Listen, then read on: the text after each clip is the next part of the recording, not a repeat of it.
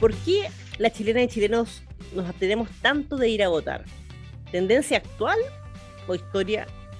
Muy buenos días, estimadas y estimados auditores. Mi nombre es Marcela Gatica y les doy la bienvenida a un nuevo capítulo de ULS de la Tierra al Universo aquí en su radio universitaria.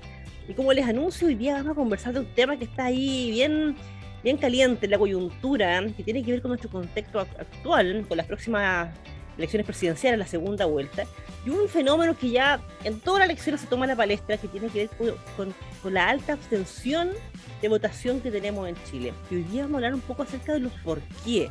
Y para eso tengo una invitada de lujo, nos estamos conectando literalmente a unos 13.000, 14.000 kilómetros de distancia. Estoy con la doctora Claudia Maldonado, quien es investigadora de la Universidad Libre de Berlín, Alemania, ella es socióloga de formación y doctora en sociología. Bueno, es amiga ya de este programa, le hemos tenido otras oportunidades. Y también usted puede verla ahí como panelista permanente de repente en, la DW, Deutsche Welle, ahí siempre está comentando en programas de justamente estos temas. ¿Cómo estás, Claudia? Muy buenos días. Bueno, buenas tardes por allá, en verdad. Buenas tardes, Marcela. Gracias por la invitación nuevamente a tu programa. Oh, muchas gracias a ti gracias por darte el tiempo y también gracias porque yo sé que en Alemania el internet, como hablábamos antes, no es muy importante, entonces de repente el internet juega, juega de repente un contra con las conexiones, pero lo pudimos hacer.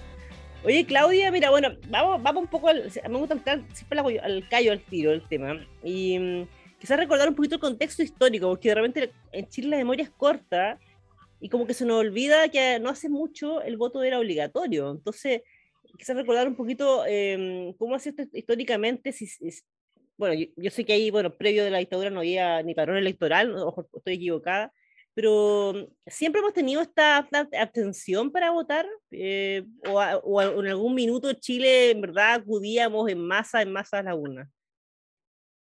Eh, bueno, eh, un poco como dices tú, yéndonos a la historia, efectivamente hay un cambio radical en cuanto a la, participación de, de, los electores los procesos de, electorales, valga la redundancia, que tiene un quiebre bastante radical eh, respecto a las tendencias que siempre iban a la baja, sobre todo de los años 90 en adelante, que fue el año 2012 con, la, con el voto voluntario.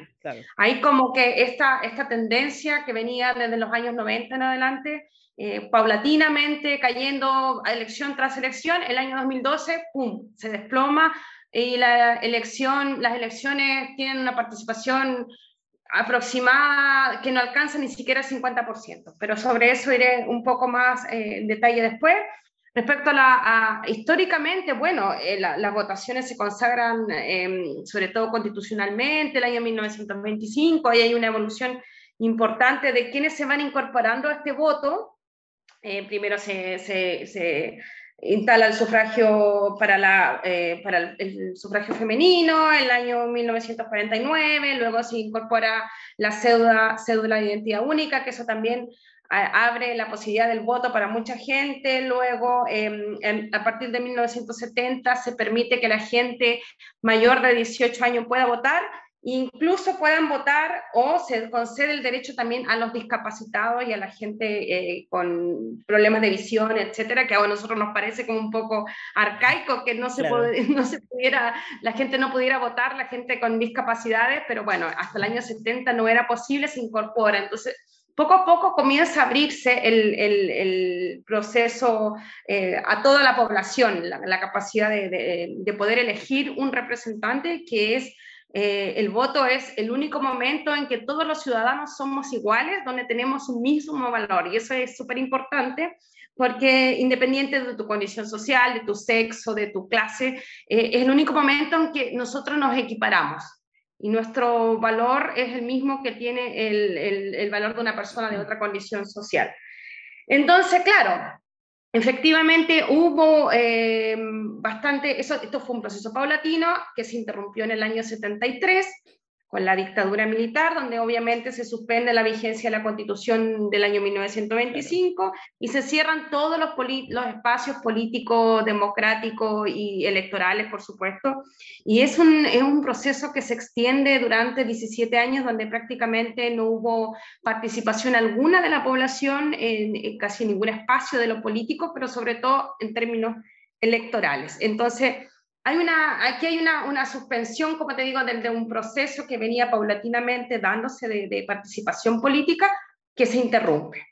Y Claudia, entonces, dime. consulta ahí, pues yo sé que en, ese entonces no había padrón electoral, pero ¿hay algún registro, tú, sabes, de, me imagino que obviamente proporcionalmente votaba menos gente, pero, eh, o sea, es, justamente te quiero preguntar eso, ¿votaba proporcionalmente más o menos gente antes de, de, la dictadura o hay algún dato de eso? ¿Tú, ¿Tú, tienes alguna idea? Sí, sí, en el año, por ejemplo, la elección del año 74, eh, o sea, el año 70, el, perdón, el año 1970, cuando se eligió el candidato presidencial, bueno, cuando sale, em, en este caso Salvador Allende, como primera mayoría, porque luego en ese momento no existía en segunda vuelta, entonces lo que existía era como el, el Congreso dirimía entre las mayorías quién iba a ser el presidente, pero en ese momento votó el 74% de la gente del padrón electoral, o sea, fue bastante gente la que votó. Más o menos esas eran las tendencias, entre el 70 80% de la gente que se inscribía en el registro electoral votaba. Entonces, eso también es importante tenerlo lo claro. Eso también era una tendencia que se mostró en, en, las elecciones de marzo de 1973, cuando fueron las elecciones parlamentarias. También votó alrededor del 75% de la población que estaba inscrita en los registros electorales y que era la mayoría de la población. Entonces, claro, efectivamente no había un, no era que todo el mundo votaba, pero un porcentaje muy alto de la población participaba. También tienes que tomar en cuenta que en los años 70 también no había suficiente formación política ni, ni educacional, entonces si uno lo ve en, retrospectiva, este porcentaje es bastante alto para las condiciones educativas que en ese momento tenía nuestro país. Entonces, podemos decir que era un porcentaje muy bueno de participación. Y ahí Entonces, el 70... Dime. Yo me, me, me entonces, perdón, que dije que no había padrón electoral, pero lo que no había, entiendo, es este, como registro de que tú, yo entiendo, porque me, me contaban mis padres, tú podías votar en cualquier parte en el fondo, por ejemplo, para, las elecciones del, eh, no, no, elecciones cuando se votó la nueva constitución en, el 80, me decían que tú podías ir a votar, entonces no, no, había como un registro en el fondo todavía, así como que me permitiera no votar por todos los locales de la ciudad. Lo que pasa es que en el 73 efectivamente se, hay una caducidad de los registros electorales, eso sí es un hecho. Pero luego se abre eh, una especie de registro que lo controlaban las municipalidades, en este caso los alcaldes, que fueron cuando hicieron las consultas ciudadanas para, se supone, consulta entre comillas, digo, em, el, para las votaciones del, del, año, por ejemplo, del año 78, que fue la consulta nacional que respaldó, le dio alguna legitimidad al régimen militar, y luego em, también hubo otra votación en los años 80 para, para, para aprobar la constitución eh, realizada por, por, el, por, este equipo que tenía Pinochet, pero tienes que darte cuenta que eh, habían dos condicionantes. Primero, que había, no había un registro electoral único y te digo, esto básicamente se controlaba mediante el, el, registro que uno, de inscripción que uno hacía en la municipalidad.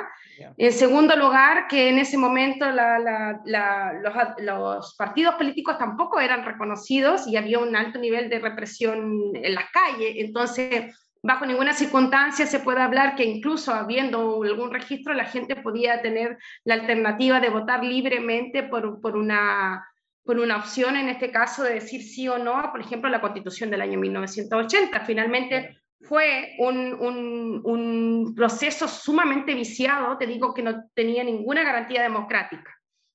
Entonces, eso también hay que tenerlo claro, que dice, bueno, efectivamente hubiera un referéndum, un referéndum en el año 78, otro en el 80, pero hay que tener en cuenta en qué condiciones se daba ese referéndum sin ninguna garantía.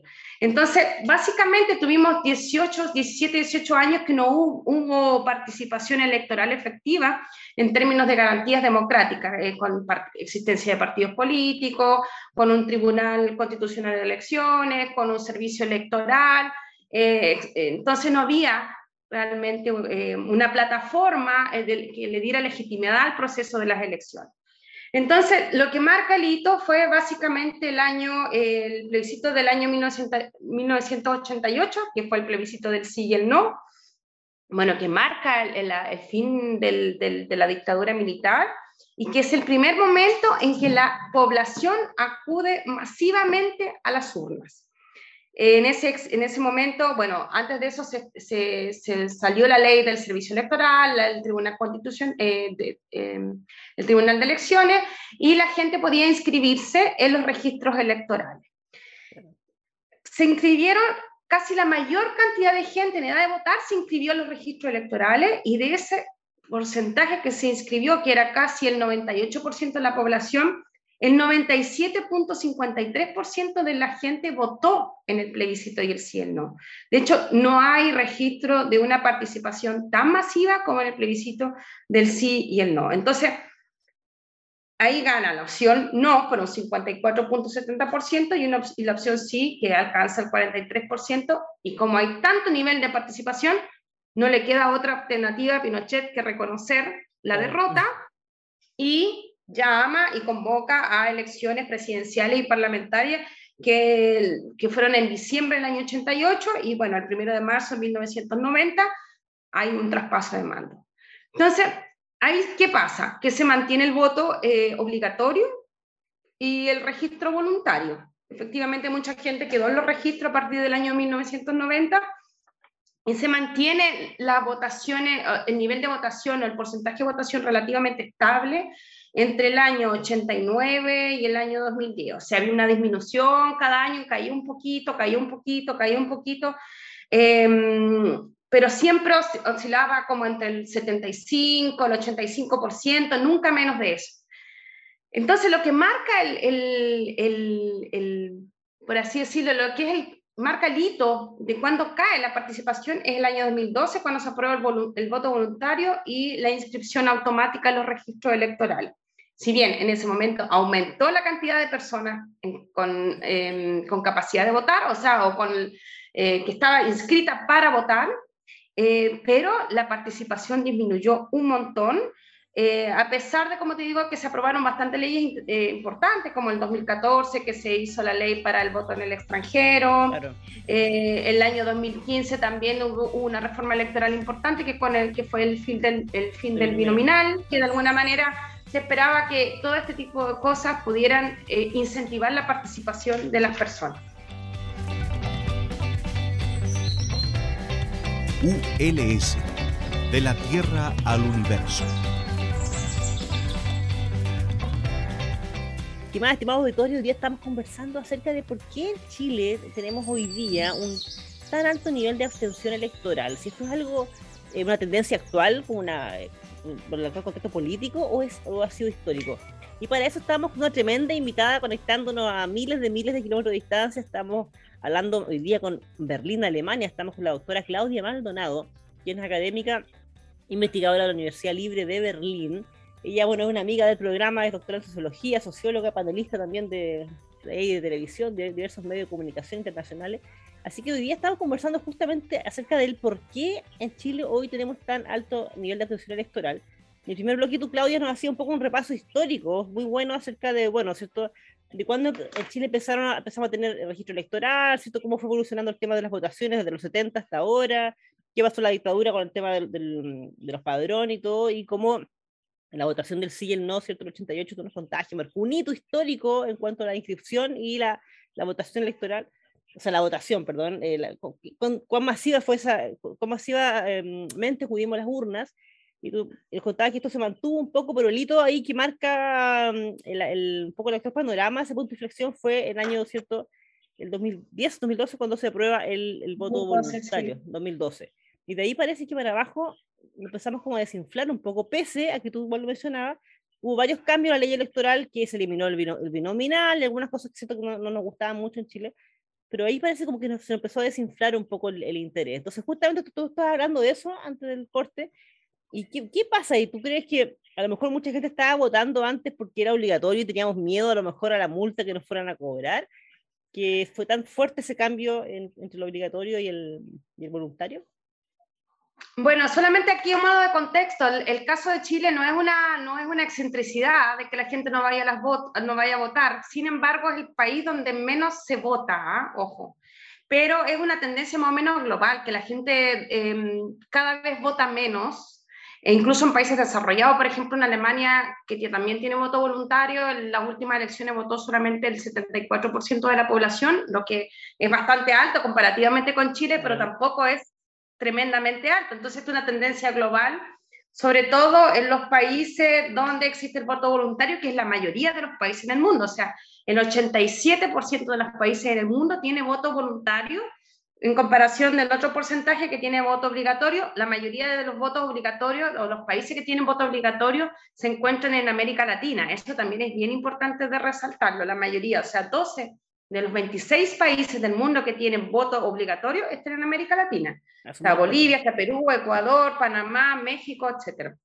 Eso por un lado. Entonces, esto es un proceso que, como te digo, que es global, ¿no? Eh, no es únicamente de Chile, aunque en Chile es mucho más acentuado que en otras partes del mundo. Nosotros, por ejemplo, estaba mirando, por ejemplo, la estadística de los porcentajes de votación y solamente el, el, el país que nos supera en cuanto a la baja de, de participación electoral es Madagascar, imagínate. Nosotros bajamos, no sé, casi 30 puntos porcentuales en participación política durante los últimos 10 años y eso es muchísimo.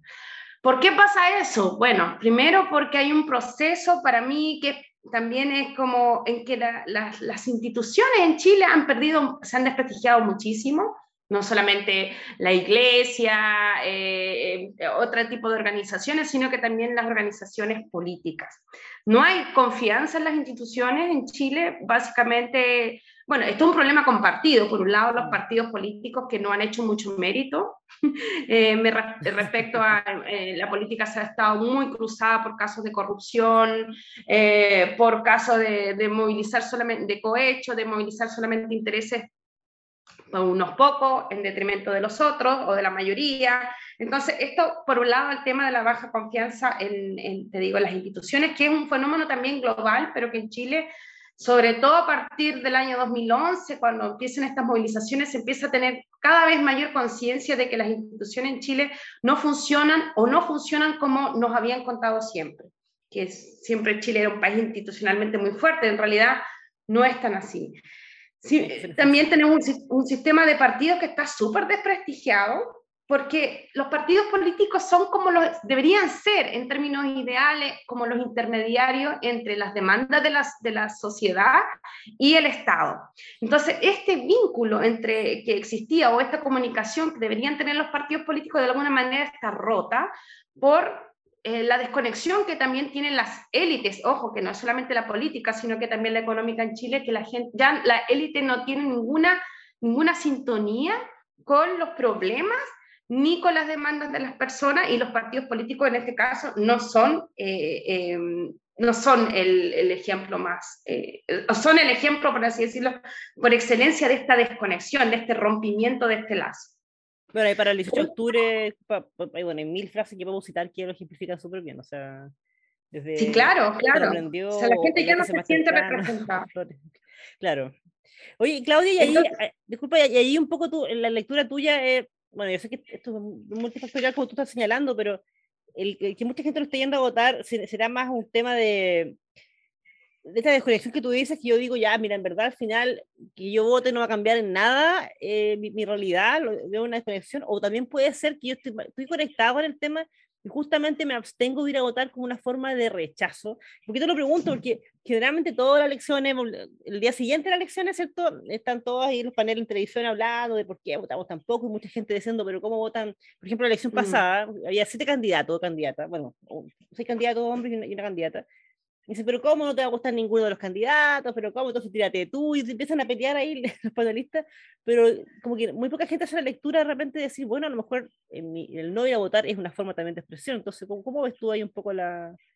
la... Mira, yo creo que, sí, yo creo que en el caso de Chile, como te digo, existe esta desconexión, te digo, entre las élites y la ciudadanía que produce básicamente un rompimiento, como te digo, entre eh, nosotros, los ciudadanos, y todas las, todas las formas de representación. Por eso también eh, el Congreso, los parlamentarios tienen muy baja evaluación, porque finalmente lo que pasa es que la gente no participa de la política porque eh, cree que la política no soluciona sus problemas cotidianos. Eso es como, para mí, es como la forma más, más clave o más, más fácil de entenderlo, porque los ciudadanos creen que sus problemas no se solucionan en ese ámbito, sino que los tenemos que solucionar a nivel individual.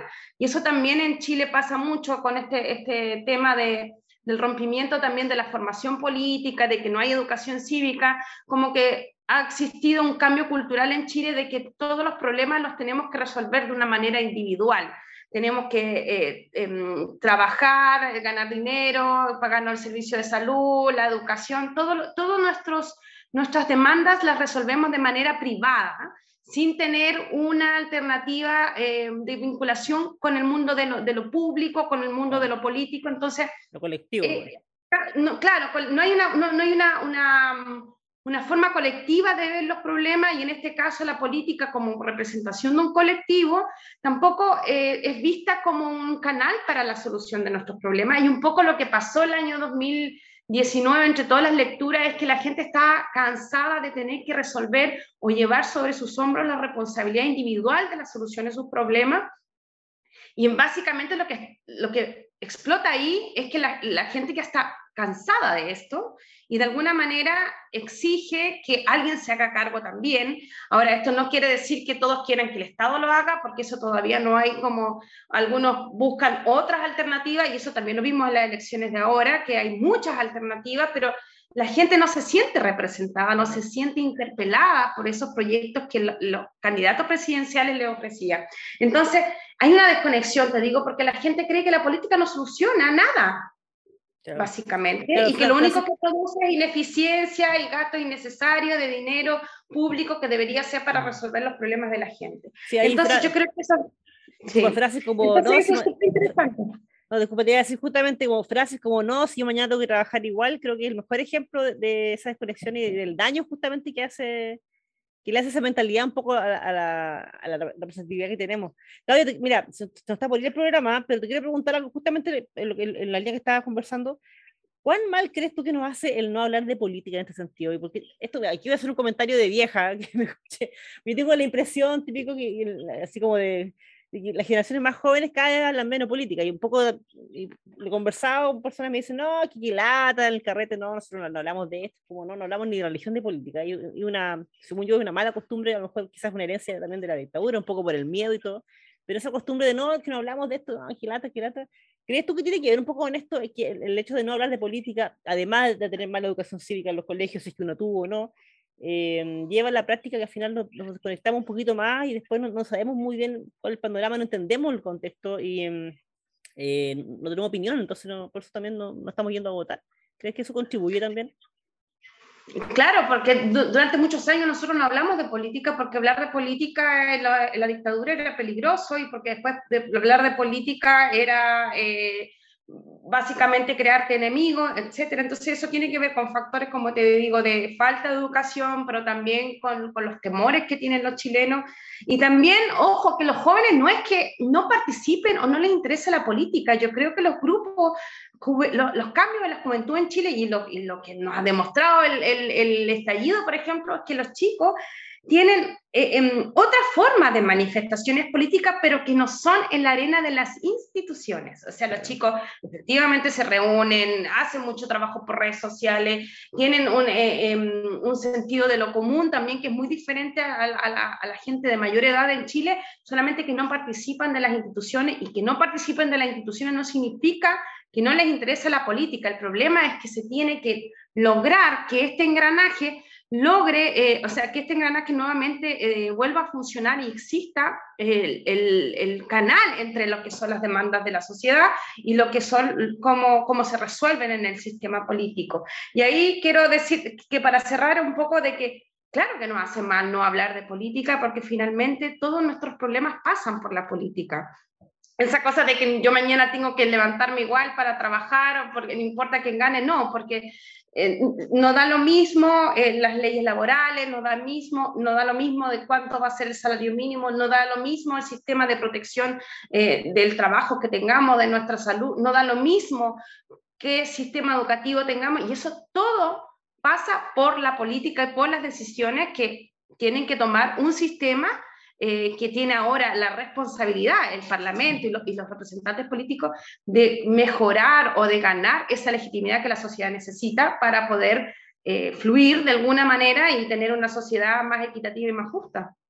Así es. Bueno, entonces el llamado, bueno, eh, bueno, primero acudir a votar para la próxima elección y también, eh, bueno, hay otro trabajo que hacer también, porque uno dice que puede ser voto obligatorio la solución, pero si no está el problema de base, como si, no, está el aceite de ese engranaje quizás eh, recambiado, ¿cierto? No, no, no, no, va a servir de mucho. Así que Claudia, te quiero agradecer un millón por hablar con nosotros hoy día en Radio Universitaria.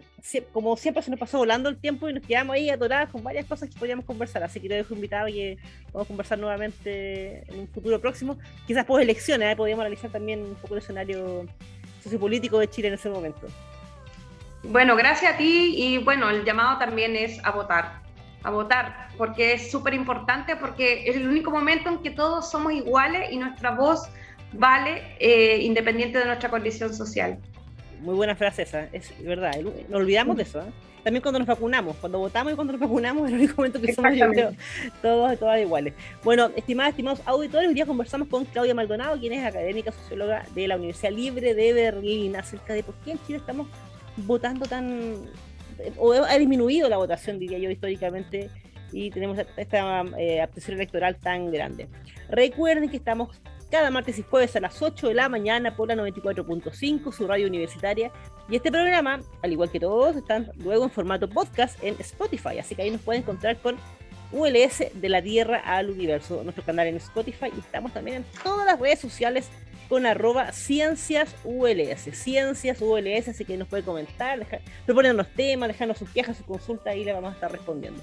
Un abrazo a todas y todos y que tengan una muy buena semana.